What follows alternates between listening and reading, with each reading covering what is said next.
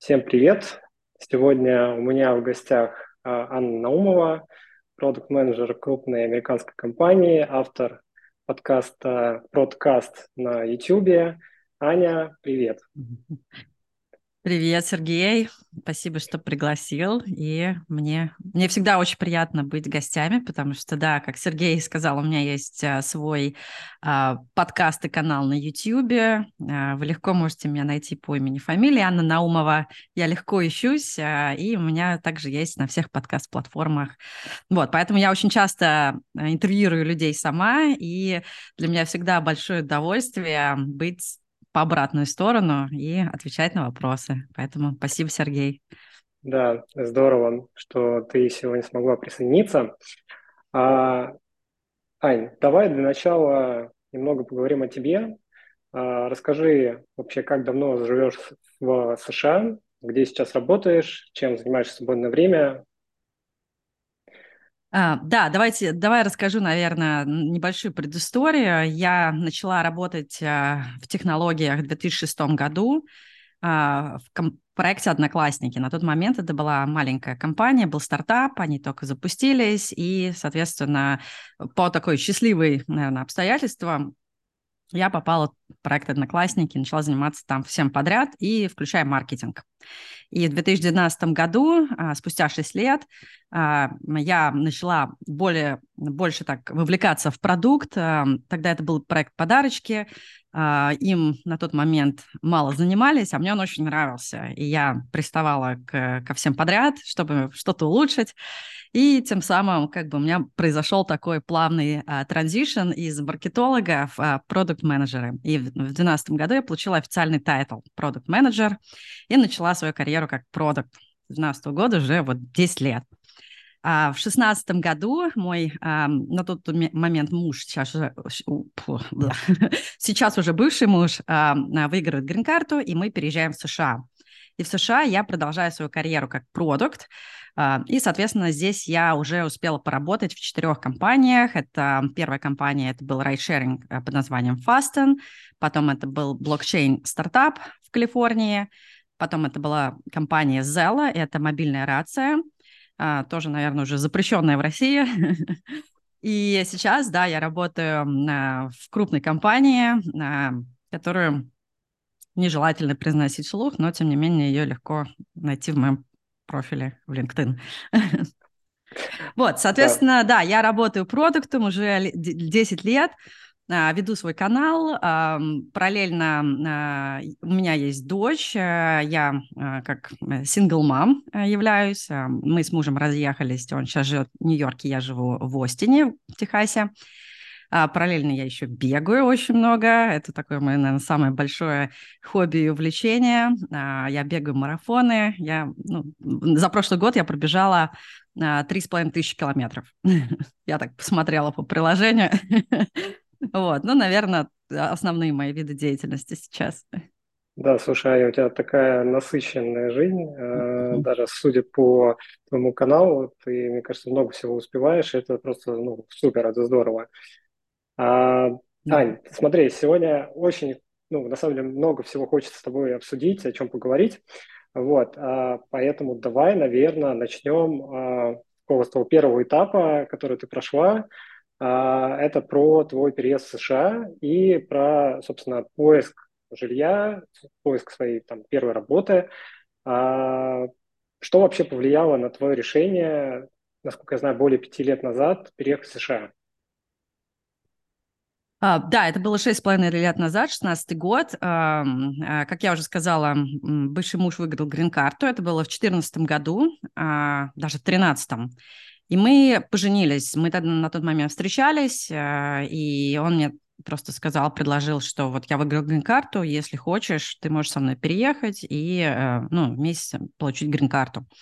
Ну, я на тот момент подумала, о, интересная идея, я никогда не мечтала переехать в США, но Э, как любая какая-то возможность попробовать что-то новое, а, мне это стало интересно. Я вообще такой авантюрист по жизни, и если есть какая-то интересная возможность что-то сделать, я, скорее всего, попробую. Вот, а, мы поженились, мы получили грин-карты, и а, когда настал момент переезжать в США, я поняла, что я на самом деле не очень хочу жить в США. ну, то есть это был очень сложный момент для меня. Одно дело мечтать переехать в США, а другое дело э, прям сделать этот шаг, переехать и там жить. А почему у меня возникли такие сомнения? А, как я уже сказала, у меня никогда не было такой американской мечты. То есть обычно люди переезжают в США, потому что им либо очень плохо в своей стране, а, либо они ну, мечтают о новой стране, куда они хотят переезжать, они видят сам свои перспективы, они ее изучают и так далее. Вот у меня ничего этого не было. Мне достаточно хорошо жилось в Москве, у меня было все, у меня был были друзья, родители, дом, работа. Ну, то есть проблем никаких не было на тот момент. А, и, конечно, ну, вот поменять все, что у тебя есть, вот все, что ты нарастил за там 30 лет своей жизни, поменять и начать жить э, в новой стране заново, для меня это вызвало такой огромный стресс и такое а, отторжение вот этой идеи. Я отказывалась. Я два года отказывалась приезжать. Мой муж терпеливо меня ждал. Ну, то есть вот реально огромное ему за это спасибо. Он не сделал так, что вот типа все, Аня, ты оставайся, а я поехал. Он сидел и со мной ждал. Он знал, на какие риски он идет. Он знал, что по законам по закону грин-карты ты должен находиться более полугода а, в году а, на территории США. А, вот, потому что грин-карта – это намерение уже жить, да, они тебе дают грин-карту, потому что ты хочешь там жить, а не просто потому что ты авантюрист. Вот, поэтому а, я долго отказывалась, а, я забеременела в этот момент, я очень не хотела рожать в США, тоже меня наверное, закидают тапками все, потому что обычно люди мечтают, специально платят огромные деньги, едут в США, чтобы рожать и чтобы их ребенок получил американское гражданство. У меня произошла обратная ситуация. Я не хотела рожать в США, я хотела рожать в России со своими а, друзьями, родственниками в атмосфере, к которой я привыкла, с а, языком привычным. Я очень боялась, что я не буду понимать американских врачей. Я вообще, ну, как бы какие-то люди будут меня трогать, да, непонятные мне, что у меня не будет поддержки, что у меня не будет рядом друзей и родственников, которые будут мне помогать с ребенком, я буду одна. Ну, то есть все это а, навевало на меня панику, и я, э, в общем, родила э, в России. Вот. Но спустя два года, видимо, я долго вынашивала все-таки идею переезжать. Мой муж э, капал мне на мозг периодически. И там был такой переломный момент, что у меня на работе э, стало уже как бы не очень все понятно, да, уже хотелось что-то новенького, двигаться. Я уже 10 лет на тот момент работала в компании «Одноклассники». Вот, мне это было как-то, знаешь, уже типа надо что-то новое а, делать. И плюс еще сам факт, что а, ребенок, если ему нет двух лет, и он въезжает в США первый раз а, с родителями, у которого есть грин-карта, ребенок по дефолту получает грин-карту. Если бы мы въехали, когда ребенку уже исполнилось два года, то нам бы надо было проходить весь этот огромный процесс по воссоединению семьи. А это долгий процесс а, и ну, достаточно такой, такой противный, да, бюрократический процесс. Вот, и это стало таким триггером для меня, а, мотиватором, что, ну, все, надо брать и ехать в США хотя бы ради дочери, почему я лишаю ее возможности иметь грин-карту. И мы собрали, собрали вещи и поехали в США. Вот, соответственно, давай задай вопрос какой-нибудь, если что-то тебя триггернуло здесь. Да-да, ты просто так классно все рассказывал, что даже не, не требовалось э, что-то уточнять. А, так, смотри. Я сейчас, наверное, знаете, я сейчас расскажу одну историю, которая, наверное, тоже, возможно, кому-то будет полезна. Я уже сказала про закон грин-карты, что надо быть полгода в году. Нас не было более двух с половиной лет. И это противозаконно. И мы э, думали вообще, как нам въезжать в США, что нам вообще делать. В идеале, в идеале, если бы мы были на территории США, мы бы взяли э, специальный документ, э, говорящий о том, что мы просим разрешения уехать на какой-то продолжительный срок, ну, в связи, к примеру, с болезнью там, родственников. Э, ты можешь это взять э, и э, отсутствовать в США там, в течение двух лет. Но для этого документа тебе нужно быть на территории США. То есть взять это удаленно, будучи из России, невозможно. И поэтому этот вариант для нас, ну, как бы, этого варианта у нас не было. Поэтому у нас было две, э, ну, на самом деле у нас была просто одна опция э, ехать э, вот, ну, на удачу, ехать на удачу в США и уже там на месте разбираться, пустят нас в Штаты или нет.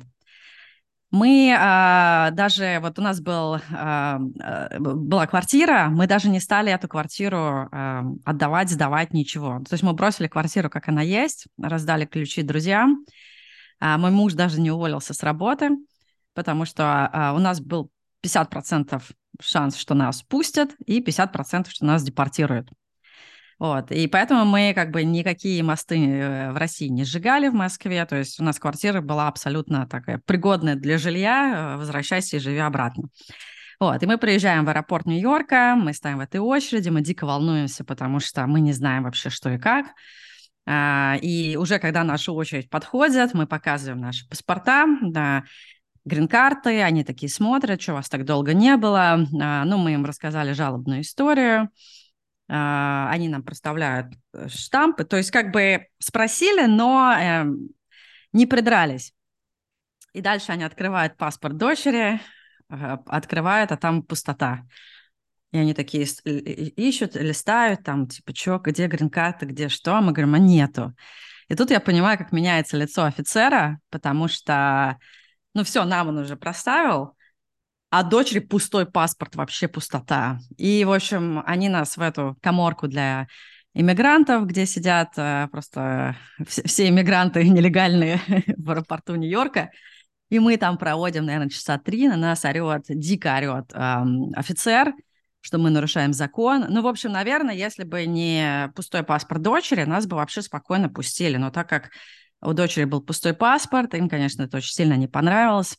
Но в итоге, э, парав на нас три часа, э, это такой welcome to the US для нас был, добрый, polite американцы, э, нас в итоге пустили. В общем, э, тоже, наверное, если кто-то, да, в такой же сейчас ситуации, просто я хотела бы поделиться своей историей, что, в принципе, это тоже возможно, хотя на всех форумах на нас а, нам говорили, что нет, ну, вас сто процентов депортируют, и вообще не суйтесь туда. Ну, вот мы тут. Да, здорово. А, Ань, и куда вы в итоге тогда, получается, приехали? Вот э, с дочерью первый раз. В какой город США? Мы приехали Скажи, в Нью-Йорк. Да, мы приехали в Нью-Йорк. Причина была а, в том, что в Нью-Йорке у бывшего мужа были а, родственники. И до Нью-Йорка был на тот момент был а, прямой рейс из Москвы. То есть, наверное, это единственная причина, почему мы полетели сразу в Нью-Йорк. Я хотела, конечно, в Калифорнию, потому что как человек из технологий. Мне я всегда мечтала о Силиконовой долине. Если США, то это должна быть Силиконовая долина, Кремниевая долина, простите. Вот. Но мы полетели в Нью-Йорк, потому что, э, ну, мы решили, что, наверное, для начала так будет проще. Всегда классно иметь кого-то, в новой стране, когда вы приезжаете, там, людей, которые могут вам помочь хотя бы первые там две недели с жильем, разобраться вообще, что куда идти, что происходит. Вот, поэтому я, я считаю, что это было хорошее решение. А, и Нью-Йорк, конечно, дешевле по э, жизни, по стоимости жизни, чем Калифорния. Поэтому первая точка наша была в Нью-Йорк, где мы прожили а, ну, около двух месяцев. Так, а что случилось после этого, после двух месяцев? Мы начали искать работу сразу по приезду, мы начали искать активно работу, и я получила свой первый офер э, в США, э, в Бостоне, штат Массачусетс. Поэтому мы собрали свои два чемодана, которые у нас были, и поехали в Бостон жить. Так, вот вы приехали в Бостон, и как ты начала там обустраиваться? Что ты делала, чтобы найти а, себе жилье, квартиру, видимо. А, я так понимаю, что тебе требовалось, скорее всего, еще какие-то оформить э, документы, возможно, стать, э, там, научиться в полицию. Что, что тебе необходимо было сделать, чтобы влиться в, так сказать, процесс? Да. Ну, на учет в полицию вставать не надо. Да, э, давай расскажи, наверное, какие документы нужны и которые мы на самом деле сделали еще в Нью-Йорке. А, вот, ну, есть помимо визы или грин-карты что-то, какой-то документ, который разрешает вам въезд в США или, и, или работу в США, то есть то, что вы получаете, скорее всего, либо в своей стране, либо уже находясь на территории США, если вы подаетесь на изменение статуса здесь в США. То есть первое, это, конечно, надо получить визу либо грин-карту. А, второе – это SSN, это Social Security Number, это такой аналог INN. Это то, куда будут смотреть все ваши работодатели, а, вы будете платить налоги на основании а, вашей зарплаты, как раз тоже будете SSN это все тоже учитывает. Плюс это то, что дает вам какие-то бенефиты. То есть, например, если у вас низкий доход – вам положены какие-то бенефиты в стране. А, соответственно, тоже для этого нужно ССН, чтобы посмотрели ваш доход. А, чтобы работать в США, необходим ССН. Вот, ССН, он получается либо вместе с визой грин-карты, если вы подаетесь в другой стране, например, вы выиграли грин-карту, вы едете в посольство, ну, например, в Польше, и там вы сразу можете подавать в ССН, на ССН, и уже уезжать в США, у вас уже будет ССН. Если мы а, на тот момент, по-моему, а, это не было, по-моему, такого закона, что сразу в посольстве мы получали ССН. Вот, я, я недавно посмотрела, он был э, недавно введен, что с грин-картой вы сразу можете подаваться на ССН. Поэтому мы ССН получали уже здесь, в США. Мы влетели в страну по нашей грин-карте, пошли в офис, а, простояли там огромную очередь, был в Нью-Йорке, и там подались на ССН, потом ССН пришел по почте. Вообще все в США приходит по почте. Поэтому если вы думаете о том, чтобы поехать в США, а, обязательно найдите себе какой-то адрес. И грин-карта вам будет приходить на этот адрес, и э, ССН вам будет приходить на этот адрес, и вообще адрес кого-то, друзей, родственников, он нужен, потому что туда будут приходить ваши самые первые документы. Вот, соответственно, если вы не получили ССН э, в своей стране, э, то первое, наверное, что вам нужно сделать в США, пойти в офис и получить ССН, по-моему, занимает около двух недель, когда оно вам придет на почту. Вот. А дальше по приезду, что мы тоже делали в Нью-Йорке, это от, открыть банковский счет потому что вы же не будете платить э, кэшом везде, а, а какие-нибудь российские карты сейчас вообще не принимаются. Ну и в целом, наверное, хорошо иметь местный банковский счет с самого начала и также строить свою кредитную историю. Кредитная история – это то, на что будут смотреть любые финансовые организации, когда вы будете что-то покупать в кредит машину, дом, э, э, ну, чтобы мебель, я не знаю, бытовую технику. То есть кредитная история, она тоже очень важна в США, и строится она достаточно долго, поэтому идеально сразу начать строить свою кредитную историю. Ну, к сожалению, да, страна, США – это страна, где живут в кредит, Я своей деб, деб, дебеткой, дебетовой картой уже не пользовалась достаточно давно. Я все покупаю на свою кредитную карту, уже ну, привыкла.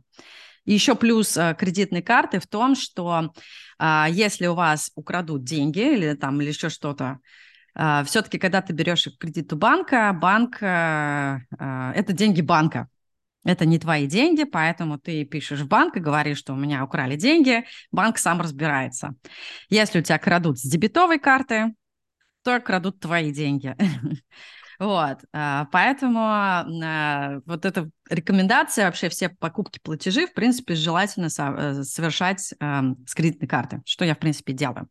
Вот, поэтому а, шаг номер два – это надо пойти в любой банк, на самом деле любой, который, вот не, не могу дать рекомендацию по тому, какой банк выбирать, я лично отношусь к тому, что лучше выбирать банк а, более крупный, с более развитой сетью а, офисов. Просто, просто для удобства, потому что если вам нужно пойти в банк, вам не нужно ехать на другой конец города, потому что там офис, только один офис там где-нибудь в другом конце города.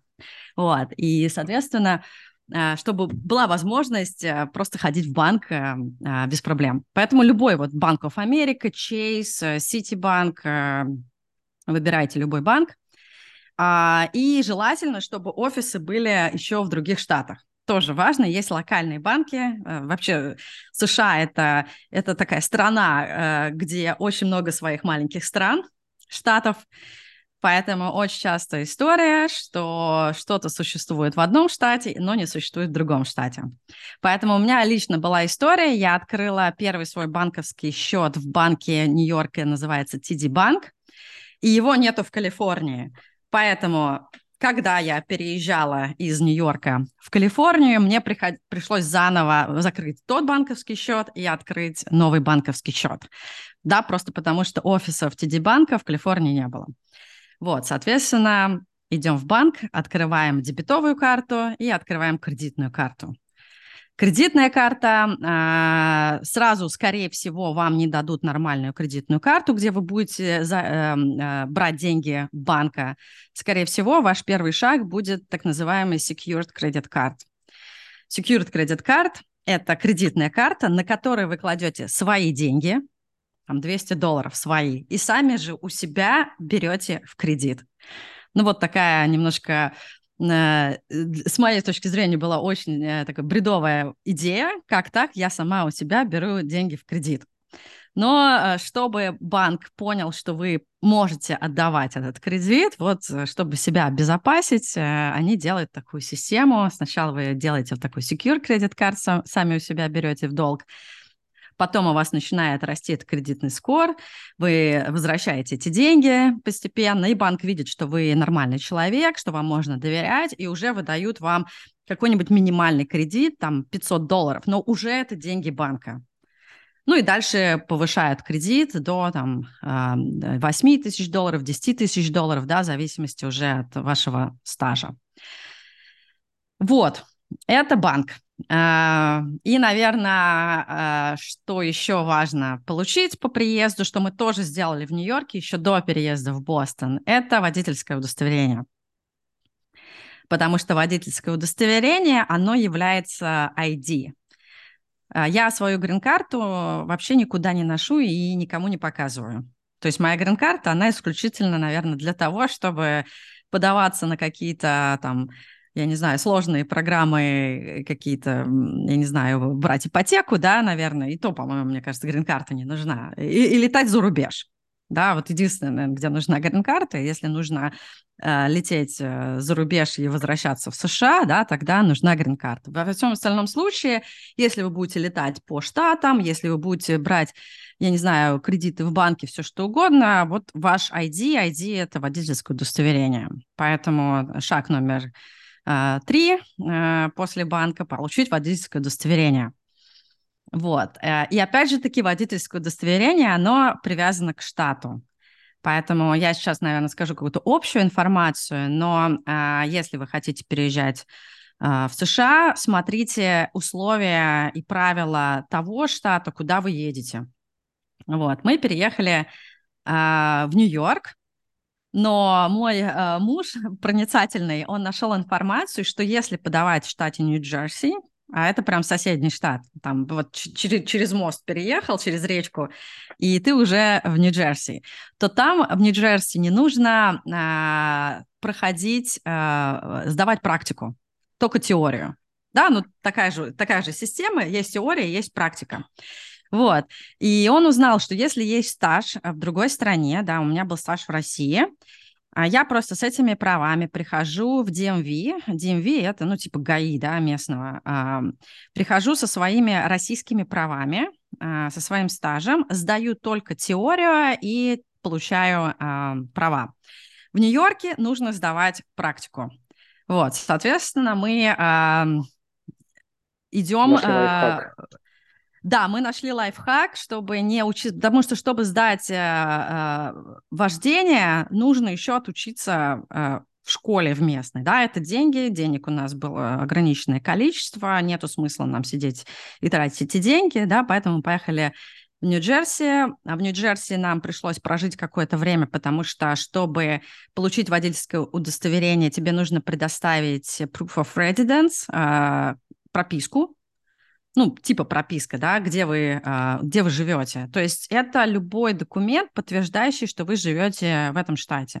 Это может быть счета за электричество, это может быть счет за интернет, это может быть договор аренды, да, это может быть что угодно, который указывает, что вы живете конкретно в этом штате, да, потому что получать права вы можете только в том штате, в котором вы живете.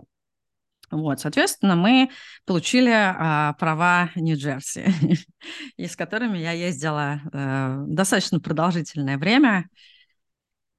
Вот. А, вот, наверное, это три вещи, которые нужно а, первым делом сделать, когда вы приезжаете в США. Вставать а, на тогда... полицию не надо, да. Я тогда уточню. Смотри, допустим, а, я получил грин-карту, я приехал в США, но у меня там нету родственников, у меня нет друзей. А, я, ну, не знаю, к примеру, снял квартиру на Airbnb, либо снял как-то по-другому квартиру, а, и, соответственно, лендлорд мне ну, даст, видимо, какую-то выписку, я так понимаю, которая будет подтверждать, что я живу по этому адресу. Или все несколько сложнее, вот если у меня нету друзей и родственников. Э, ну, все сложнее, да. Есть, наверное, какие-то хаки, да. Я сейчас буду говорить, как правильно сделать. Э, правильно, конечно, э, Airbnb все равно это временно.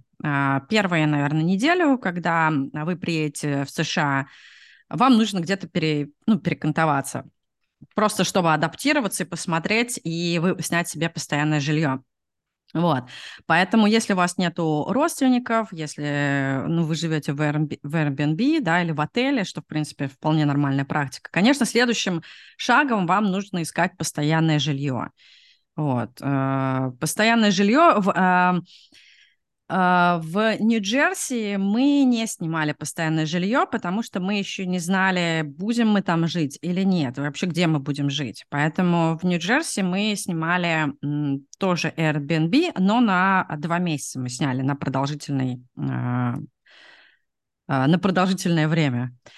Я сейчас, честно, э, поняла, что мы там сделали один хак, который, честно говоря, не хочу не хочу озвучивать э, в прямом эфире, да, как мы получили э, документы о том, что мы живем в этой квартире. Ну вот, потому что это не очень легально, да, но легально... Молчим, Да, да, да, да, сейчас не буду это озвучивать, да, но легально э, вы снимаете жилье официально, и вы получаете, вы подключаете интернет на свое имя. Вы э, оплачиваете счета уже со своего имени, да, и у вас есть договор. Вот эти документы вы несете в DMV. Потому что если вы живете просто в Airbnb, все равно счета приходят на владельца. Вы не являетесь как бы съемщиком таким, э, аренд, арендатором официальным, который сам счета оплачивает. Обычно на Airbnb оплачивает тот, кто вам его сдает, потому что это все равно так или иначе это временное жилье. Вот, поэтому, если кому-то интересно, как, я лучше в личных сообщениях об этом расскажу. Вот. Да. Но все возможно. Я считаю, что да, США это такое, что не запрещено, то разрешено, в общем. Так, отлично. А, давай тогда перенесемся в Бостон. То есть а, вы получили все необходимые документы, открыли счета, у тебя уже были на руках права, а, driving license, и вы переехали, получается, всей семьей в Бостон, потому что ты там получила свой первый офер. А, угу. Расскажи, пожалуйста, про, собственно, как ты получил этот офер, а, как, ну, сколько у тебя занял весь процесс и, возможно, какие-то подводные камни, а, которые во всем этом были.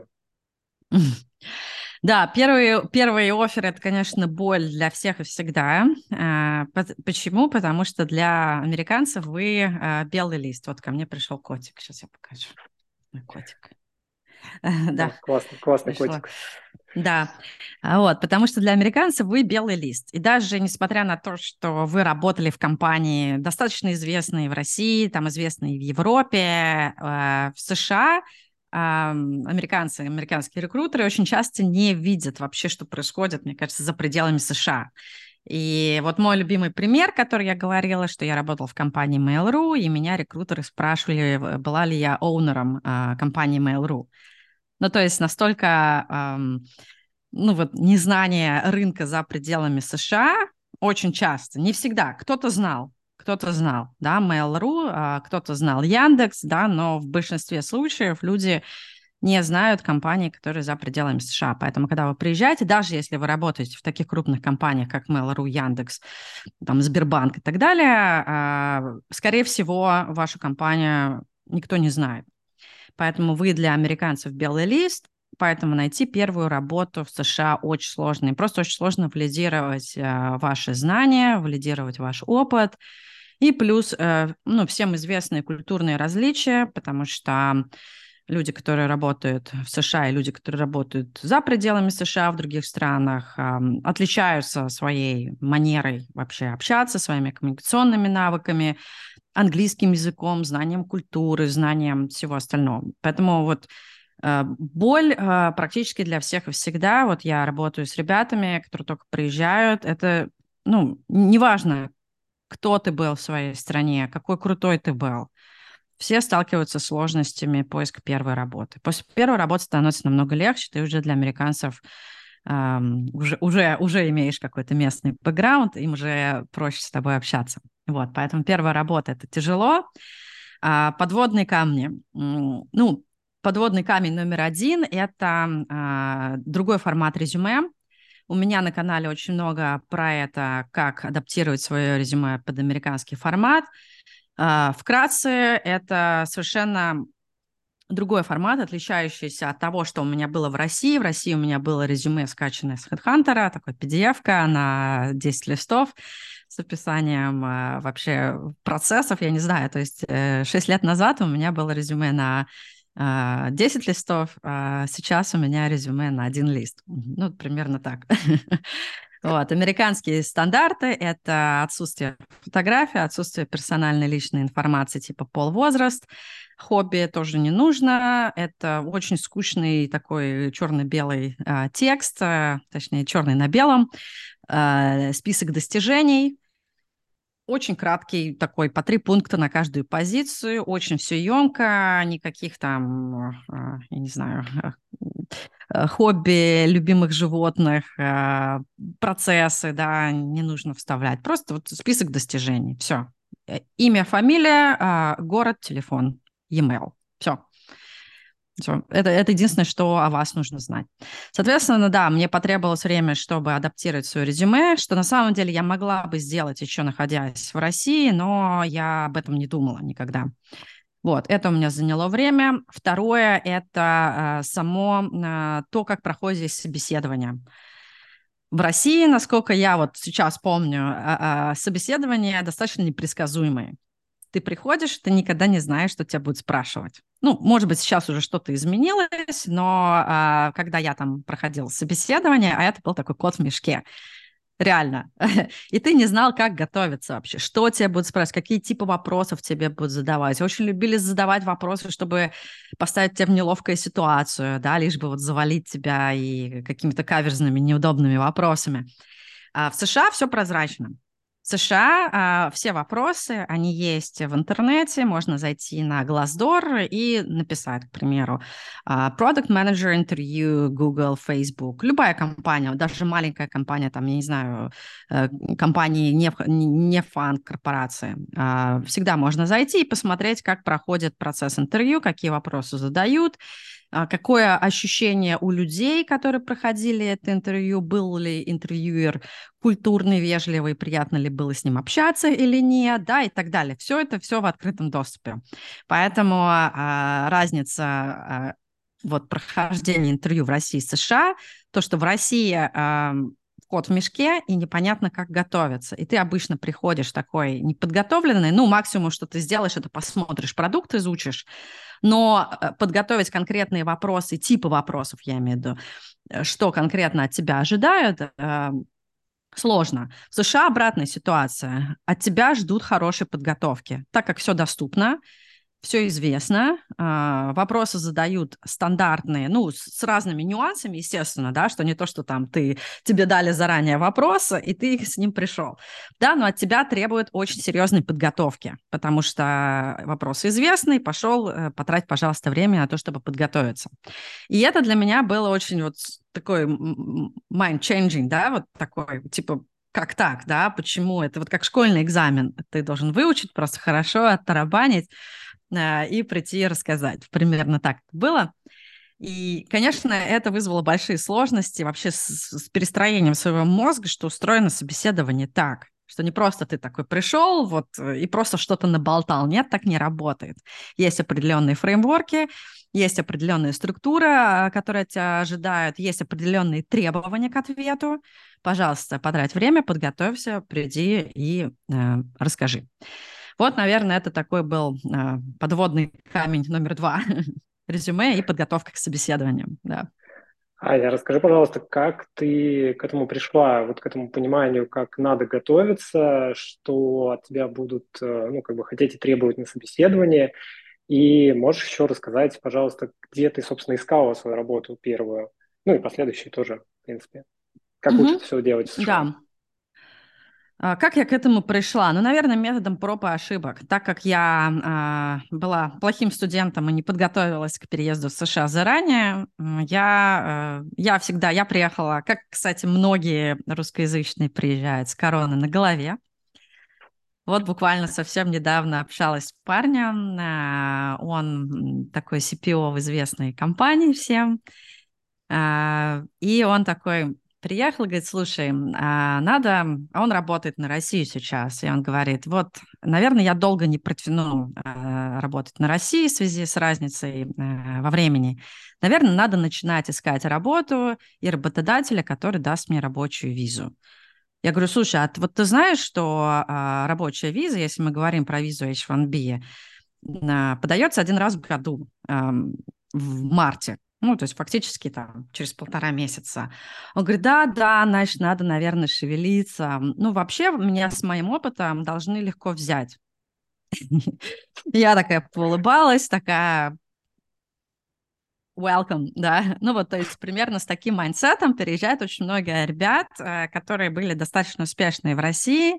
Они с короной на голове приезжают в США, думает, что все сейчас за них будут бороться, выдавать им рабочие визы, да, неважно, что а, за визу H1B параллельно борются еще сотни тысяч а, очень добросовестных индусов, да, допустим, которые сидят и фигачат полгода уже, да, вот, а вот, вот этого классного продукта из России, вот сейчас должны все сразу взять, да, вот. Очень многие, это большая проблема, люди приезжают с короной на голове и думают, что так же будет, э, как в России, да, я тоже приехала с короной, я такая, я работала в компании Mail.ru, вообще классная компания, я делала крутые проекты, сейчас меня с руками будут отрывать, поэтому я не подготовилась, морально не подготовилась, физически не подготовилась, и когда я столкнулась с реальностью, я столкнулась с тем, что я нафиг никому не нужна, а, Мое, мой опыт никому не интересен, э, э, потому что он за пределами США. Мои э, коммуникационные скиллы оставляют желать лучшего. Мой английский на самом деле не такой классный, как я думала и так далее. Мое резюме полный отстой, потому что это на 10 листов там, и так далее. И просто методом проб и ошибок, когда я начала уже подаваться, я начала искать работу, я видела просто огромное количество, ну, чаще всего это игнор, да, а, если там твое резюме не нравится, тебе просто не отвечают. В лучшем случае это был какой-то автоматический отказ, машинный такой. А, в самом лучшем случае тебе позвонит какой-то рекрутер, а, с тобой поговорит пять минут, но потом все равно тебе придет отказ. И, конечно, здесь я начала думать, что со мной не то, почему так, да, и я начала просто, ну, гуглить, начала спрашивать людей. А, мне, слава богу, мне повезло, у меня всегда был очень хороший нетворкинг. Я что в России, я человек коммуникабельный и достаточно легко завожу знакомства, и поэтому у меня уже были знакомые в США, которые дольше меня здесь были. Я начала а, просто спрашивать, ребят, вот а что не то, да, посмотрите мое резюме. И да, конечно, они крывали мое резюме, говорят, ой, Аня, полный, полный ужас вообще, да, переделывай, полностью переделывай вообще все, выкидывай это нафиг, да, с нуля делай Давай свое сначала. резюме. Да, да, да, да, да. А, и я общалась с людьми, мне начали скидывать э, разные видео, YouTube, я сама гуглила, смотрела, я проходила с ними какие-то такие мок-интервью с друзьями, говорю, ребята, а почему после скрининга с рекрутером мне никто не звонит? да, потому что следующий этап после резюме – это когда тебе звонит рекрутер, задает вопрос «tell me about yourself». И это тоже, это не просто вопрос такой, да, где ты можешь рассказать про своих животных. Это вопрос, который требует определенной подготовки, который имеет определенную структуру, который, у которого цель а, э, очень емко и кратко рассказать о себе и продать себя рекрутеру за одну минуту. Это как э, стартап-пич, только о себе. И обычно мы об этом не думаем. Я сейчас тоже часто задаю эм, ребятам вопрос, которые хотят приехать в США, которые уже подготовили свое резюме, и чтобы проверить их английский, я им говорю, ну, tell me about yourself. А, и там вообще у меня дети, ребенок в школу пошел, кошка, собака, я еще что-то. Я говорю, ребят, вы ищете работу, какая кошка, собака, какие дети, да, какие там, я не знаю, корабли бороздят просторы. Ну, то есть вот э, ну, незнание того вообще, как должен выглядеть ответ на этот вопрос, это, конечно, тоже большая такая проблема. И, конечно, к этому нужно готовиться. Это не просто вот вопрос, как э, Э, я не знаю, в Фейсбуке написать на него ответ, а он требует определенной подготовки, да, и тоже, ну, методом проб и ошибок я понимала, что на самом деле я не такая классная, как я себе казалась. У меня начала сваливаться корона очень быстро. вот. И я поняла, что нет, все, Аня, ты должна с нуля расти и снимай корону и привыкай, адаптируйся. Примерно так. То есть, э, как я понял, ты начала очень упорно готовиться, собственно, к интервью.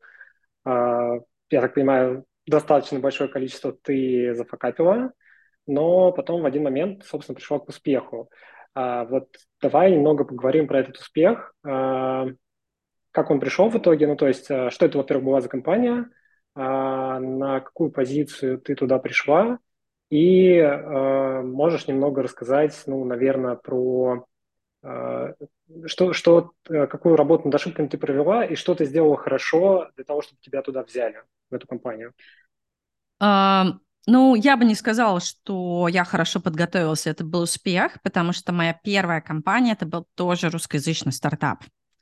И когда, и который я нашла через свой нетворкинг. Сила нетворкинга, прям вот, ребят, вообще все, кто желает переехать в США хоть э, через пять лет, начинайте заниматься нетворкингом прямо сейчас. Это то, что прям очень-очень сильно помогает вообще выживать в США, находить работу, находить партнеров, друзей, все что угодно. Вот, поэтому я бы не сказала, что я, конечно, очень хорошо подготовилась.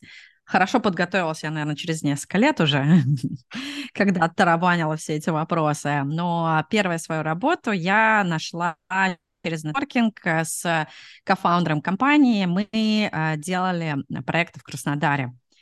И я была активна в соцсетях, я писала на Фейсбуке, и эм, меня заметил жена э, кофаундера этой компании и говорит, слушай, Аня, я вижу, что ты здесь, у моего мужа э, проект в Бостоне, они как раз ищут продукта, проект русскоязычный, но он находится на территории США, как раз хочешь попробовать, потому что им нужен был русскоязычный человек, потому что разработчики сидели в России, а здесь им нужен был человек, который умеет говорить по-русски, по-русски потому что ну, разработчики э, в России и тоже английский у них не идеально, чтобы общаться на английском, да, я была для них просто очень хорошим кандидатом, я прошла собеседования, такие очень похожие на, на э, собеседование в России, потому что ребята были русскоязычные, мне там дали тестовое задание, я сделала это тестовое задание, ну, все как такое по, по классике российского харинга.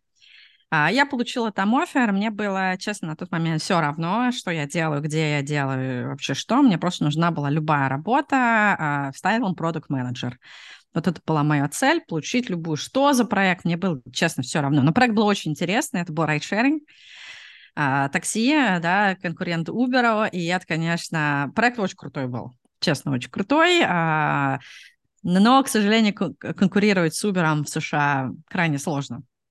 Наверное, везде сложно. Если это государством не ограничено, да, то, наверное, с Uber конкурировать реально сложно. Да, вот, поэтому про- проект загнулся, но, тем не менее, я получила очень классный опыт. Это был действительно уникальный, интересный очень опыт, чему я рада. Спасибо, ребята, что взяли меня. Супер. Аня, расскажи, да, пожалуйста, про свой опыт, именно свой первый опыт в американской компании с э, американской командой, а, когда он у тебя произошел, как он случился, и, собственно, вот, может быть, про какие-то нюансы, которые у тебя были уже непосредственно в американской компании. Я сейчас расскажу про опыт американской компании, но мне кажется, я не покрыла важный вопрос про поиск жилья постоянного. Потому что когда мы, я говорила, что в Нью-Йорке мы жили в Airbnb, но когда мы переехали уже в офер, ой, в, офер, я получила офер в Бостоне, мы переехали в Бостон, нам надо было искать э, постоянное жилье, и, и сейчас я расскажу, а, как мне говорили делать и как делали мы на самом деле. А, обычно говорят искать через риэлторов. Обычно здесь пул русскоязычных риэлторов. Люди приезжают в США, связываются с этими риэлторами.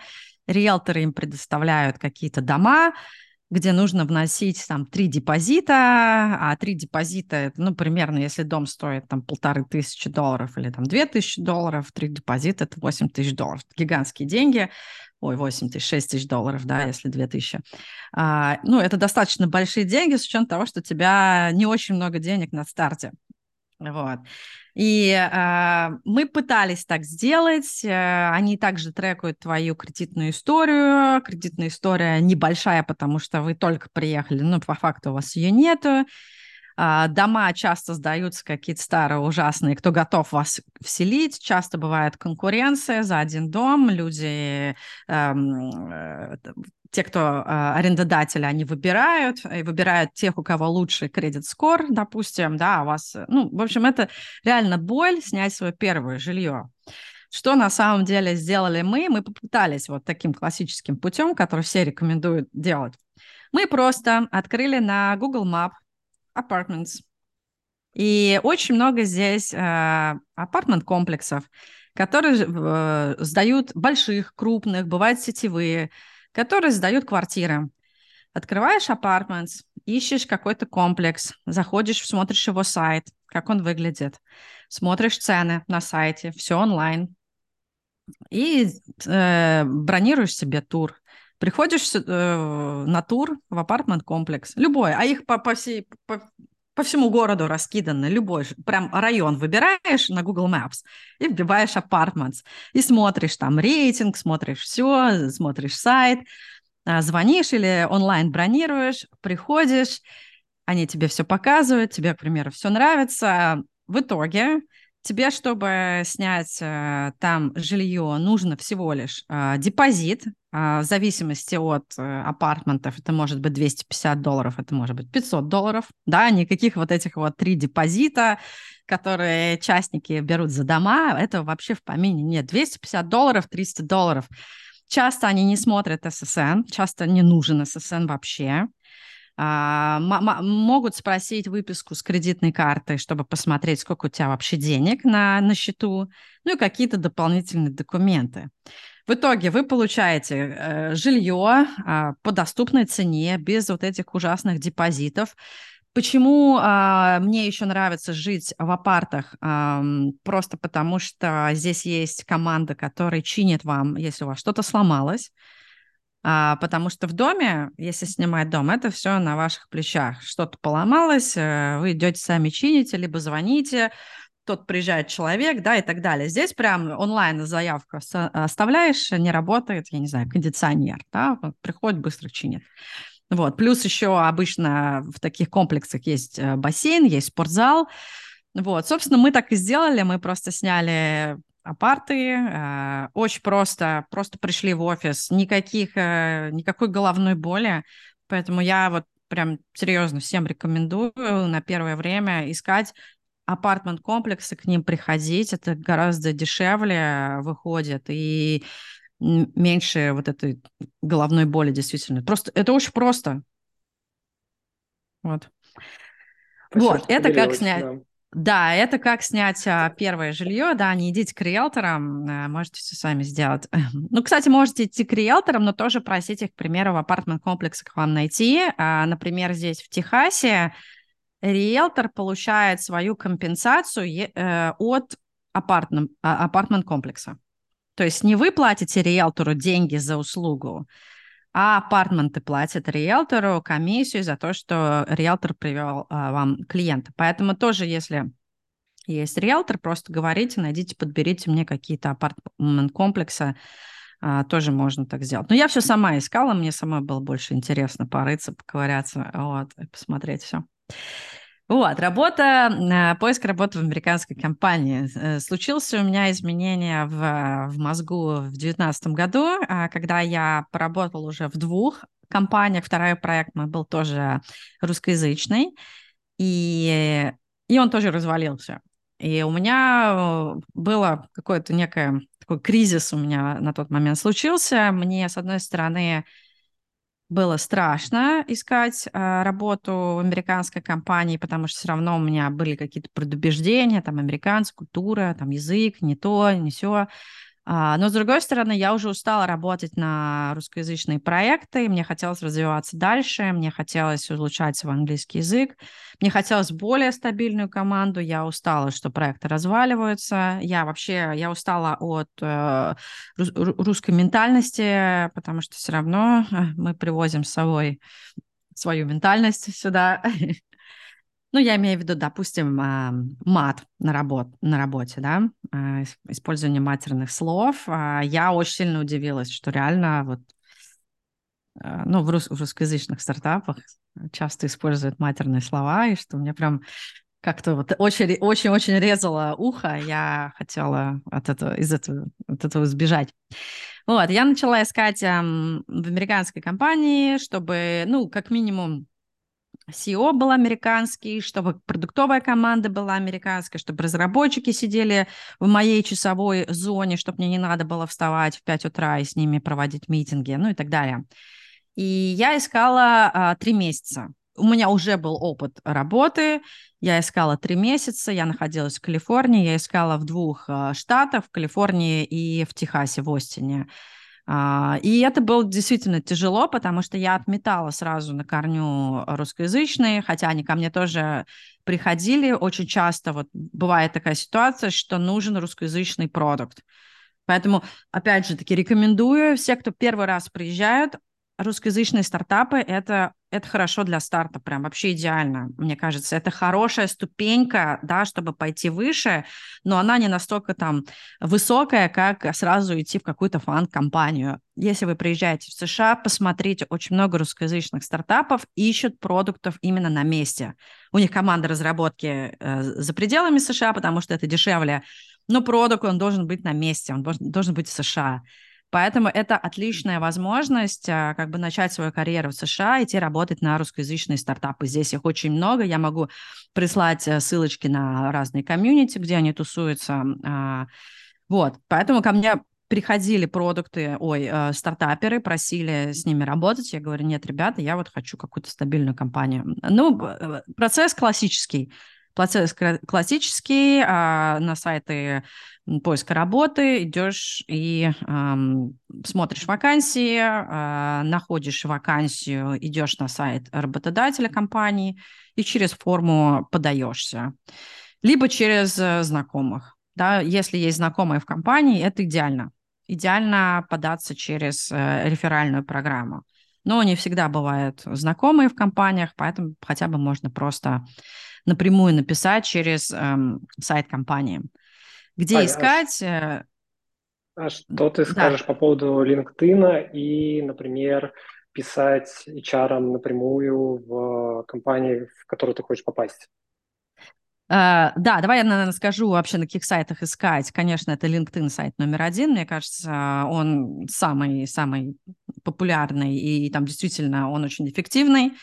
А второй а, сайт, который мне помог, это Angel List. Они недавно прям переименовались, не помню во что. А, вот буквально на прошлой неделе ко мне, мне пришло сообщение, что у них ребрендинг произошел, поэтому они будут называться как-то по-другому. Но, тем не менее, Angel List – это сайт, где в основном стартапы ищут себе сотрудников. А, есть еще Indeed, но мне конкретно он не помог. Если искать вот именно для продукт-менеджера, мне кажется, Indeed не лучшая компания. Говорят, там хорошо искать маркетологов, сейлзов, если мы говорим про IT. Uh, ну, тем не менее, Indeed существует очень крупный сайт, это как Headhunter, наверное, в России. Uh, есть еще dice.com, uh, больше для инженеров, мне он не помог. Есть эм, heart.com, тоже у меня было пару собеседований, и там просто не очень большой объем. Вот, тоже могу прислать ссылочки. Это вот основные сайты. Но вот э, для меня сработал LinkedIn и AngelList. Вот, к слову говоря, э, работу в Zelle я нашла через AngelList.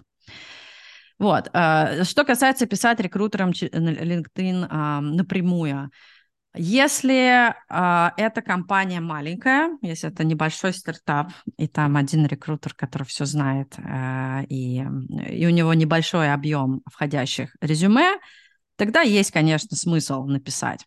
Если мы говорим про крупные компании типа Fang, писать рекрутерам нет смысла просто потому, что там настолько все гранулировано, ну, что не факт, что ты попадешь на того рекрутера, который нужен. Потому что у них там рекрутер занимается каким-то маленьким кусочком.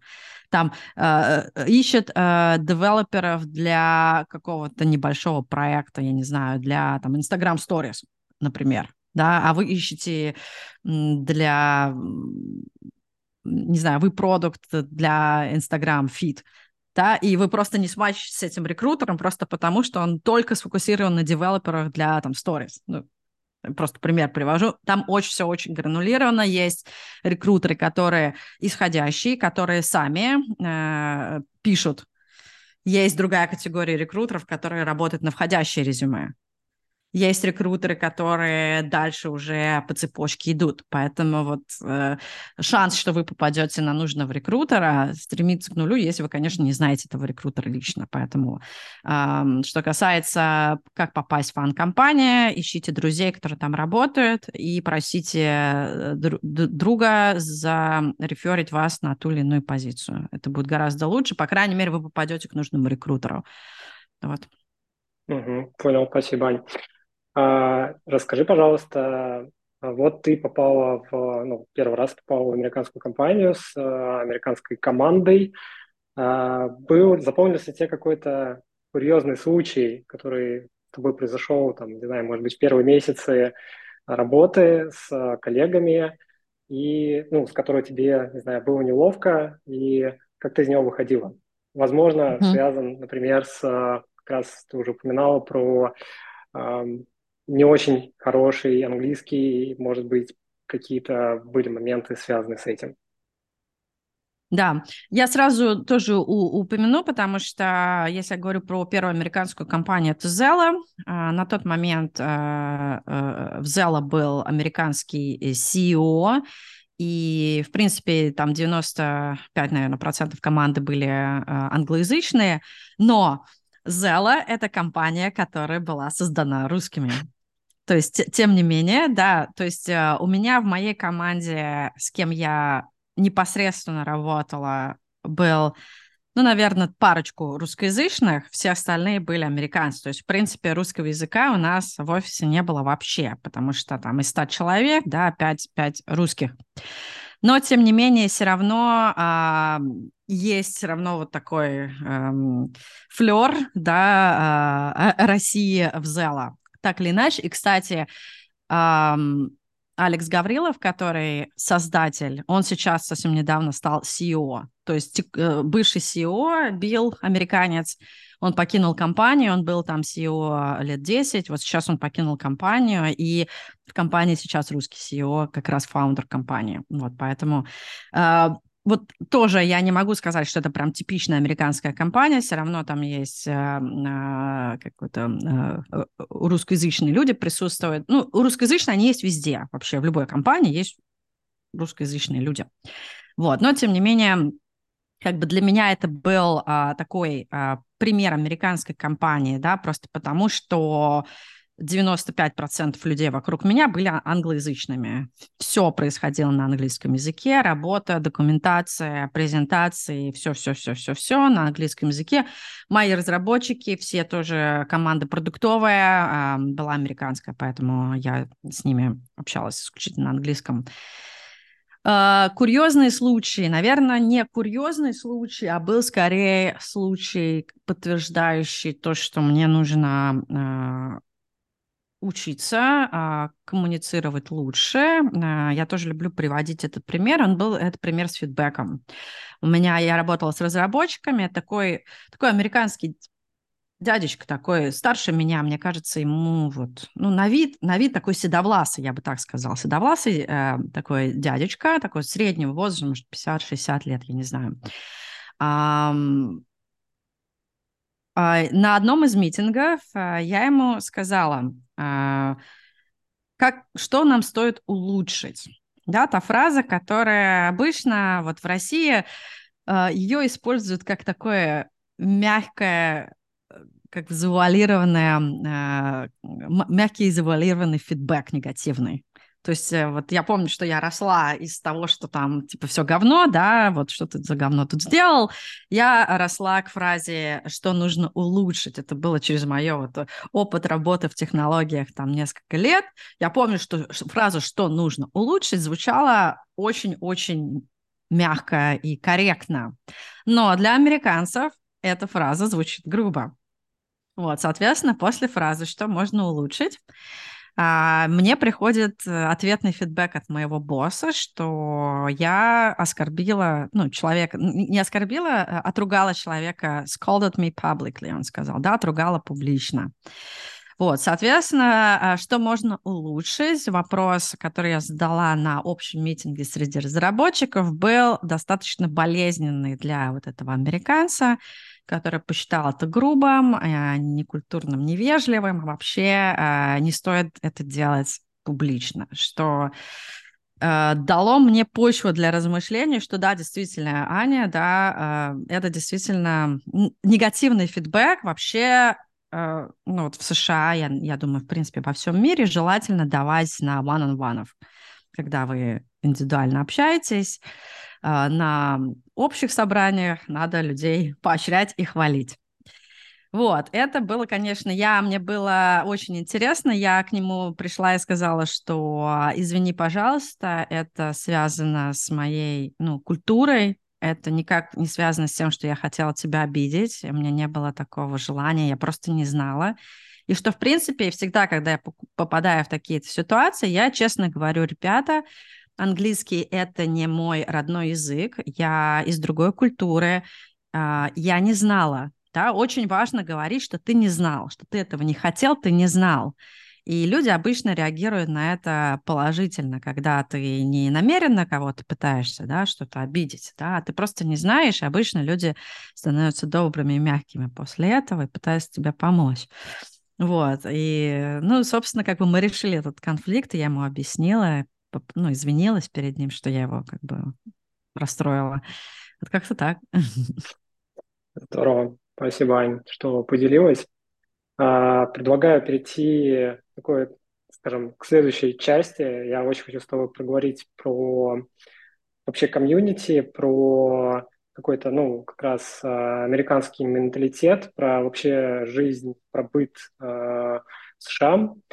Скажи, уже на момент, когда ты, скажем так, начала работать в первой своей американской компании, у тебя были э, какие-то моменты в жизни, когда тебе очень хотелось бросить э, и, например, вернуться в Россию?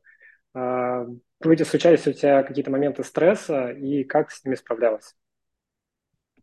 Да, отличный вопрос. Но стресс у меня был в первый год или два. А, я еще жила на тот момент в Бостоне или вот э, переезжала в Калифорнию. А, когда я переехала, начала работать в Зелла, а, я переехала уже в Техас. Это было спустя три года моей жизни, и там уже все было хорошо на самом деле. Но стресс был, конечно, в первый год. Моя жизнь в Нью-Йорке, моя жизнь в Бостоне, это было, наверное, самое тяжелое время. Вообще до, до сих пор Бостон, у меня ассоциация очень неприятная с Бостоном. На самом деле город сам по себе не сделал мне ничего плохого, но те переживания, которые я э, переживала э, в Бостоне, это, конечно, очень сильно спроецировалось на город в целом. До сих пор, когда мне говорят, типа, в Бостон, меня аж начинает передергивать, насколько мне там было плохо. Вот, поэтому, да, все, весь вот этот эм, э, какую-то стадию, я могу даже сказать, наверное, легкой депрессии, которую я переживала, она была именно в Бостоне. У меня были случаи, что я хотела уехать. Я очень ну, часто хотела уехать. Э, я просто это мусолила в голове, надо уехать, надо уехать. Я ныла своему бывшему мужу, я ныла всем моим друзьям, которые в тот момент были в Москве, которые поддерживали меня, которые как бы давали мне какие-то вот лучи поддержки, чтобы я не сдавалась, чтобы я боролась. А, мне было очень плохо, и даже в какой-то момент я уже купила билет. Это было э, через 7 месяцев, наверное, или через 9 месяцев после того, как я переехала. Это было лето э, уже 17 года. Я купила билет в Москву в один конец и сказала, все, я устала от этой Америки, мне все задолбало, я хочу обратно в Москву. Я прилетала в Москву, а, получаю звонок от э, знакомого из Калифорнии, говорит, слушай, Аня, мы тут новый проект блокчейн запускаем. Давай к нам, а, вообще Калифорния, блокчейн, все классно будет сейчас. Там как раз был хайп крипты в семнадцатом году, все запускали ICO, а, везде вот эта вот тусовочка криптовая, а, и вообще Калифорния, мне понравилась сама идея попробовать наконец-то Калифорнию, потому что я туда хотела, я не хотела в Бостоне жить, не хотела в Нью-Йорке, хотела в Калифорнии. Ну и, в общем, это смотивировало меня купить билет обратно и вернуться, вернуться в США. Да, потому что я уже прям купила, я уже прилетела в Москву, когда получила звонок от э, своего знакомого. Понял. И это нормально на самом деле, да. Понял. Что бы ты могла, может быть, посоветовать людям, которые переезжают и так же, как и ты, могут там через, не знаю, 3, 6, 9 месяцев пребывания, ну, понятно, в новой стране, с новыми людьми, в новой культуре, а, точно так же испытывать стресс. И что бы ты им посоветовал просто, как, не знаю, мотивировать себя, может быть, а, не сдаваться в такой ситуации? Да, отличный тоже вопрос. У меня на эту тему есть даже видео с психологом, потому что мне эта тема настолько интересна была, что я пригласила психолога, и мы а, создали видео о психологии иммиграции. Поэтому там полтора часа видео, я не буду, наверное, все пересказывать. Э, смотрите, но тем не менее люди проходят этапы, иммигранты проходят этапы, да, это эйфория, это стадия какого-то там, я уже не помню, как это называется, а, потом идет депрессия, да, и стадия деятельности. Я, не, я вторую стадию не, не забыла, как она называется, но, в общем, когда тебя эйфория сходит, но еще ты не перешел в депрессию, становится такое э, не очень состояние. Вот. И, конечно, практически каждый мигрант проходит э, эти стадии, кто-то быстрее, кто-то медленнее, и, и это нормально, да, надо принять факт, что проходить э, вот эту депрессию иммигранта – это нормально, потому что особенно если совсем разные культуры, как, э, не знаю, Россия, Европа, или Россия, там, Китай, люди, которые приезжают совсем, или Россия, Арабские Эмираты, совершенно другая культура, совершенно все по-другому, у тебя мозг скрывается, у тебя, ну, нужно адаптироваться, особенно если далеко, если нет возможности сесть на самолет и за час доехать, меня микрофон шатается, потому что кошка чешется, да? Я просто смотрю, шатается микрофон. Вот. Соответственно, как, как с этим а, э, работать? А, первое – это, конечно, иметь цель. Это очень важно, а, иметь цель и отвечать на вопрос, зачем я эмигрировал, зачем я переехал в эту страну. Потому что если вы бежите от чего-то, то, вероятно, это не самая сильная мотивация бороться, да, потому что если вы бежите от трудностей, трудности вас все равно настигнут в новой стране, это факт, еще хуже могут настигнуть. Если вы бежите к какой-то мечте, к цели, вот эта цель должна вас мотивировать э, и, соответственно, давать вам энергию. А, это первое, наличие целей, понимание, зачем вы это делаете. Ну, мы как продукты, да, знаем, да, чтобы что, да, я приехал, чтобы что. Вот. Э, второе, это, конечно, окружить себя поддержкой. Это друзья, это родственники, это новые друзья, это старые друзья, да, кто это психолог, а, кто угодно, люди такие же иммигранты, люди, которые будут вас поддерживать в тяжелые моменты и разделять с вами вот эти сложные моменты. А, ну и, наверное, третье, что я посоветую, это, конечно, не начинать а, пить алкоголь в больших количествах, что тоже часто случается с моими вот друзьями. Я вижу сейчас у меня девочка, подруга, а, одна из лучших моих подруг, она эмигрировала в Турцию, и вот сколько уже несколько месяцев она мне пишет, Аня, я вот прям вообще на дне а, и вообще бухаю каждый день. Я говорю, не надо, да, потому что э, есть такой соблазн, если тебе плохо, начать пить алкоголь, но алкоголь – это большой депрессант, от него еще хуже становится. Я сама э, э, злоупотребляла алкоголем в этот момент, я понимала, что на там, час, пока я пребываю в состоянии алкогольного опьянения, мне хорошо, но после этого часа мне становится ужасно плохо. Да, поэтому это очень важно, поддерживать все-таки здоровый образ жизни, а не злоупотреблять алкоголем, не, ну, не скатываться вот это, потому что это не поможет, это сделает только хуже. Вот, наверное, это основные советы. Да, и это спасибо. нормально, и это, за, да, это закончится. Вот, наверное, самое вот важное, что надо сказать. Э, это проходят очень многие, и это заканчивается со временем. Наше тело и наш мозг адаптируются. А, рано или поздно вы поймете, что, о боже, да, у меня все по-другому, я вижу свет. Да, спасибо, что поделилась. Ань, и подскажи, пожалуйста, а, ты уже упоминала в ходе интервью, что, в принципе, у тебя было все хорошо с коммуникацией, но, тем не менее, ты так или иначе заводила каких-то новых друзей, новые знакомства а, среди именно американского комьюнити. Подскажи, а, как лучше это делать, и самое главное, наверное, как лучше, чего лучше не делать. То есть, что с точки зрения Э, американца может э, ну, быть воспринято как, не знаю, может быть, какое-то такое наседание, либо какое-то ну, твое желание, знаешь, стать сразу близким другом, и что скорее будет воспринято как негативный момент. Угу, Слушай, ну а, что я на самом деле заметила, как бы общаясь с американцами, что на самом деле американцы это такие же люди. Они такие же, как и мы. Они, да, у них есть свои какие-то нюансы, связанные с культурой и воспитанием, но, тем не менее, это абсолютно те же самые люди, которым бывает весело, которым бывает грустно, которые злятся, которые тоже бывают нетолерантны, да, это не то, что все американцы толерантные, нет, есть нетолерантные, которые там верят в Бога, не верят в Бога, любят э, Трампа, не любят Трампа, любят Путина, не любят Путина, да, вот, то есть те же самые люди, которые есть здесь, э, которые есть, точнее, в России, те же самые, вот, американцы, мы очень похожи.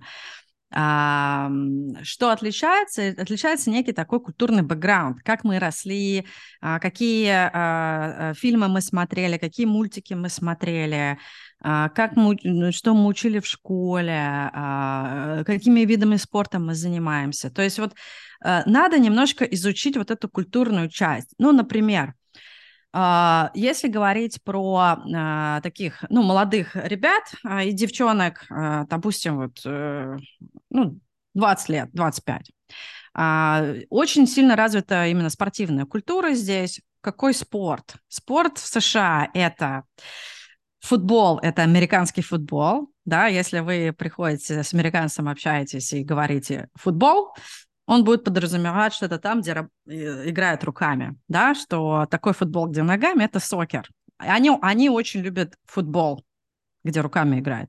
Это бейсбол, а, это баскетбол, это гольф. Да? Когда мы смотрим, э, именно идем вливаться в культуру, мы понимаем, что американцы такой классический стандартный футбол смотрят редко. Все любят вот этот американский футбол, прям вообще просто дикие фанаты, либо бейсбол, а, и вот это надо понимать, когда ты приезжаешь к этой культуре, мы, у нас немножко разные интересы, да, с точки зрения там каких-то спортивных ивентов.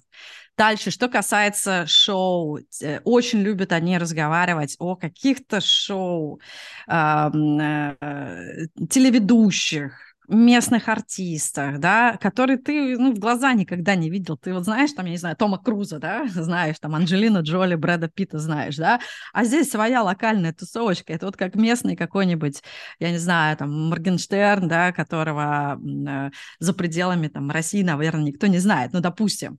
То есть есть какие-то мелкие вот эти нюансы, которые сложно узнать. И, и что еще я хотела сказать?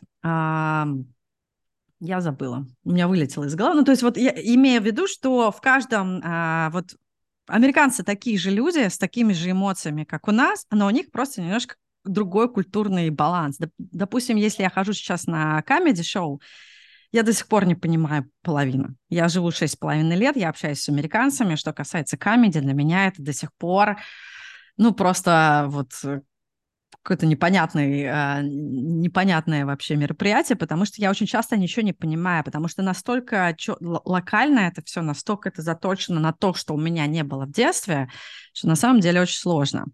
Вот, а, соответственно, да, мы, нам просто надо немножко узнать вот этот культурный слой, как росли американцы, что они любят, да, какую еду они любят, какие фильмы они смотрят, какие спортивные мероприятия, что для них важно, какую музыку они слушают, да, тогда гораздо легче влиться в культуру и понимать, что вот ты э, приходишь на их сторону, да, пожалуйста, используй футбол для описания вот этого типа футбола, иди сходи на футбол, посмотри, что это такое. А, вот.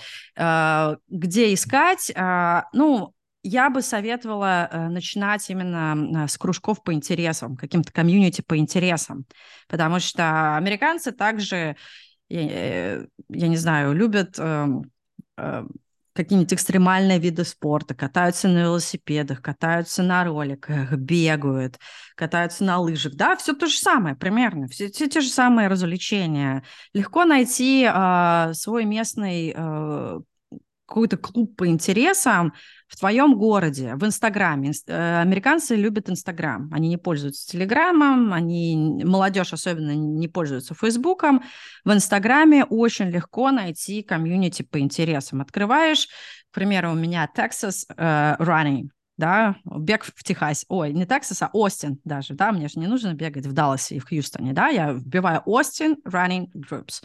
И все, и куча всяких аккаунтов, профайлов там и так далее, где они собираются, все, приходишь туда, бегаешь с ребятами, знакомишься, очень дружелюбные, очень дружелюбные, а, Соответственно, если ты не, ну, не переходишь там границы разумного, не начинаешь э, обсирать, э, почему ты жирный и бегаешь, да, ну, ну что-то типа того, да, а что ты вот пришел бегать, что у тебя пузо такое, или почему у тебя большое пузо, ты же бегаешь, да? Если мы как бы отбросим вот эту вот просто откровенная э, грубость, э, неприемлемую, в принципе, наверное, нигде, то э, американцы очень дружелюбные, то есть ты приходишь, да, говоришь с ними там про, если ты бегаешь, вот я бегаю, я говорю с ними про какой следующий ивент ты будешь бегать, бежишь ли ты Остинский марафон, а какие ты кроссовки вот порекомендуешь мне купить, да, вот все, изи. Очень легко э, дают тебе советы, общаются, ты друг, добавляются тебе друзья, общаешься. Вот. И все такое на позитиве, да. Даже если они там плохо бегают, ты им говоришь, что они классно бегают. А, вот культура такая позитивная, там лайки, классно пробежал, good work, да, там молодец, да, good job и так далее. Вот. И Второе, второе, наверное, это, э, это относится, наверное, тем, кто приезжает без семьи. Это дейтинговые приложения. Очень люблю их для э, знакомства и понимания культуры. Я очень люблю встречаться с разными людьми через дейтинг-приложения. Прям вообще я себе поднимала уровень английского в 2019 году, когда разошлась с мужем. Я просто ходила ради практики английского и понимания, как вообще, э, чем живут люди американские. Я тогда как раз первый раз погружи, погрузилась такая э, в американскую культуру. Я начала ходить э, каждый день на, на дейты с американцами. Да, кстати, прикольный совет. с э, дейтинговым приложением. Да, ну не, не, не всем подходит, к сожалению, да, э, но тем не менее, кстати, есть приложение популярное в США, называется Bumble, и там есть секция Friends, а, точнее раздел, то есть там есть дейтинг, а, есть Friends и есть бизнес. То есть в Bumble можно искать себе и друзей, в том числе, и каких-то бизнес-партнеров. То есть, в принципе, можно Bumble использовать э, и не только для поиска своей любви. Вот. Да, прикольно. А, Ань, и подскажи, пожалуйста, ты переехал в США с дочкой. Было ли сложно ей адаптироваться? Я, насколько понимаю, сейчас она ходит уже в школу. А, трудно ли ей было ну, выстраивать вот эту самую коммуникацию со сверстниками? И как, если это было трудно, как ты ей помогала? Угу. Ну, э, конкретно для моей дочери это, наверное, трудность была около месяца, потому что она пошла э, в свою первую американскую, тогда детский сад, ей было два, мы приехали.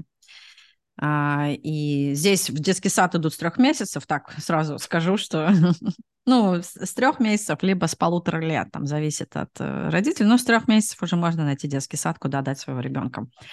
Вот, она пошла, когда я было два, мы переехали, она сразу пошла. А, трудности были первый, а, первый, наверное, месяц, просто потому что она не знала английский. Но дети, они очень пластичные, они очень быстро учатся. И даже вот а, я общаюсь с родителями детей, которым там 8 лет переезжают, и они такие, вот, что мне делать, надо отдать ребенка, чтобы он выучил английский язык куда-нибудь на курсы. Я говорю, не надо. Вот не надо, да. Вот отдавайте ребенка в школу, вот через пару месяцев он будет говорить по-английски лучше, чем вы. Потому что дети, они прям очень в этом плане, как губки, они прям впитывают, они настолько легко адаптируются, что с детьми вообще нет никаких проблем э, с точки зрения погружения в культуру, языка и так далее. Обратная проблема возникает у родителей, как сохранить русский язык. Вот это проблема, я считаю потому что дети начинают общаться, вариться в этой американской культуре, им уже сложно а, переходить на русский язык, им сложно играть на русском языке. Вот я вижу по своей дочери, хотя я постоянно с ней по-русски говорю, ей сложно именно играть, потому что все ее друзья американцы, а на русском языке она не знает, как играть. Поэтому даже русскоязычные дети, которые говорят по-русски, они между собой играют на английском языке. Вот. Поэтому об- обратная проблема для родителей, которым это важно, да, сохранить русский язык. Да, кстати, интересное наблюдение, я даже об этом не думал. Да. да, спасибо тебе большое, Ань. А, в конце нашего интервью очень хочу тебе задать два вопроса. А, во-первых, какие бы две книги, песни, фильмы или сериалы ты бы могла порекомендовать, которые, не знаю, провели, произвели на тебя наибольшее впечатление за последний год? Что бы ты могла посоветовать? Uh, слушай, интересный вопрос, uh, потому что вот прошлый год у меня прошел такой под эгидой такой психологии. В моей жизни случился uh, личное событие, которое меня немножко выбило из колеи. В том числе оно было завязано с событиями 24 февраля, но в целом у меня вообще произошла какая-то мощная трансформация личности в прошлом году, и я перестала слушать все профессиональные книги. До этого я не очень люблю читать. Мне, конечно, сейчас вот закидайте меня помидорами. Я не чтец, я слушаю книги э, на Audible. Я подписана, да, каждый, э, ну, регулярно раньше слушала. Но в какой-то момент, вот как раз в начале про- э, э, прошлого года, я поняла, что я устала. Я не могу впитывать профессиональную литературу, и мне стало реально вот, э, ну, к этому у меня произошел сдвиг. Я погрузилась э, в тему психологии очень сильно, и весь прошлый год я изучала э, психологию. И такую я кризисную психологию, я имею в виду. Не то, что вот э, идите поговорите со своим партнером, да, то, что пишут в Инстаграме, а прям боевая психология такая кризисная, да, как, блин, из кризисов вылезать. И э, я не буду рекомендовать э, книгу, но я попала на блог одной женщины, которая э, раскрыла для меня тему эго, которая стала реально life-changing для меня вот именно в прошлом году. Эго — это то, что нас вообще движет по жизни, и, и вообще все, что связано с эго, нашим личным эго, эго других людей, и как нами манипулируют через наше эго, да, и как мы можем манипулировать людьми через эго, их эго, зная их эго. Вот эту концепцию, она мне вообще поменяла все. Я тоже сейчас не буду рекламировать ее здесь, потому что это достаточно лично, а, и, но если вдруг кому-то это будет интересно, я могу уже в личных сообщениях тоже это скинуть, если кому-то интересно. Вот. Ну и, соответственно, я изучала последний вот год, я изучала это, я изучала эго, я изучала, сейчас я начинаю смотреть в сторону профайлинга, да, как изучать людей, наблюдать за людьми, собственно, вот, вот это мне а, стало очень интересно. Но мне, в принципе, кажется, что хорошие продукты, они должны понимать в психологии, они должны э, быть эмпатичны и развивать свою эмпатию, э, ну, чтобы... Это, конечно, да, тут можно подумать, что это вот э, можно использовать как-то по-плохому, но на самом деле это для того, чтобы мы сами понимали, что как на нас взаимодействуют, как на нас влияют те или иные события, как нами манипулируют, как нами управляют, вот и так далее. Спасибо, что поделилась. И последний вопрос, Ань. А, мы сейчас вошли плавно в 23 год, и не могу не спросить, что тебя в текущий момент вдохновляет, и какие, может быть, у тебя есть планы на текущий год, которые ты перед собой поставила, ну, если, конечно, ты готова ими поделиться. Ну да, это как в, в пословице или как там поговорке «Хочешь рассмешить Бога, расскажи ему о своих планах», да? Я не люблю делиться своими планами, потому что если я их не выполню, мне будет из этого очень плохо. А, но могу сказать, что у меня сейчас, я тоже прохожу некий такой а, кризис карьерный, потому что мне хочется что-то что-то новое в своей жизни. А, я думаю в этом направлении, сейчас тоже не буду а, раскрывать все карты. А, я точно планирую работать над своим каналом, потому что это то, что дает мне ресурс. Я вижу, как я помогаю людям. Ко мне приходит очень много положительных отзывов, люди говорят мне спасибо, и это меня драйвит, конечно, очень сильно. То есть я, я не получаю с этого сейчас денег, к сожалению, да, мне очень хотелось бы, наверное, на полную этим заняться и жить на этом, но, к сожалению, это мне не приносит денег. Я вкладываю сейчас свои деньги в канал, но, по крайней мере, это приносит мне такой положительный ресурс в виде благодарности. Хотя бы это, да, деньги я смогу заработать каким-то другим способом, поэтому я сейчас думаю, как мне перейти на новый этап, чтобы все-таки канал мне а, приносил больше денег, чем это есть сейчас. Вот, так что, да, пока планы такие. Ну и что-то, да, думать со своей карьерой, может быть, действительно есть сейчас эм, смысл, да, сделать какой-то рывок очередной на фоне кризиса я люблю, люблю реально кризисные ситуации. Я прям кризисный менеджер, э, точно, да. И вот сейчас у нас в США рецессия, всех увольняют, а я думаю, как бы мне найти новую работу. Да, Ань, спасибо тебе большое за уделенное время, за вообще интервью, за твои ответы. Я на самом деле искренне желаю, чтобы у тебя все получилось с твоим каналом, чтобы у тебя хватало сил, хватило сил в этом году на реализацию всех твоих планов. А, очень надеюсь, что он дальше будет развиваться, расти, и ты достигнешь всех своих целей.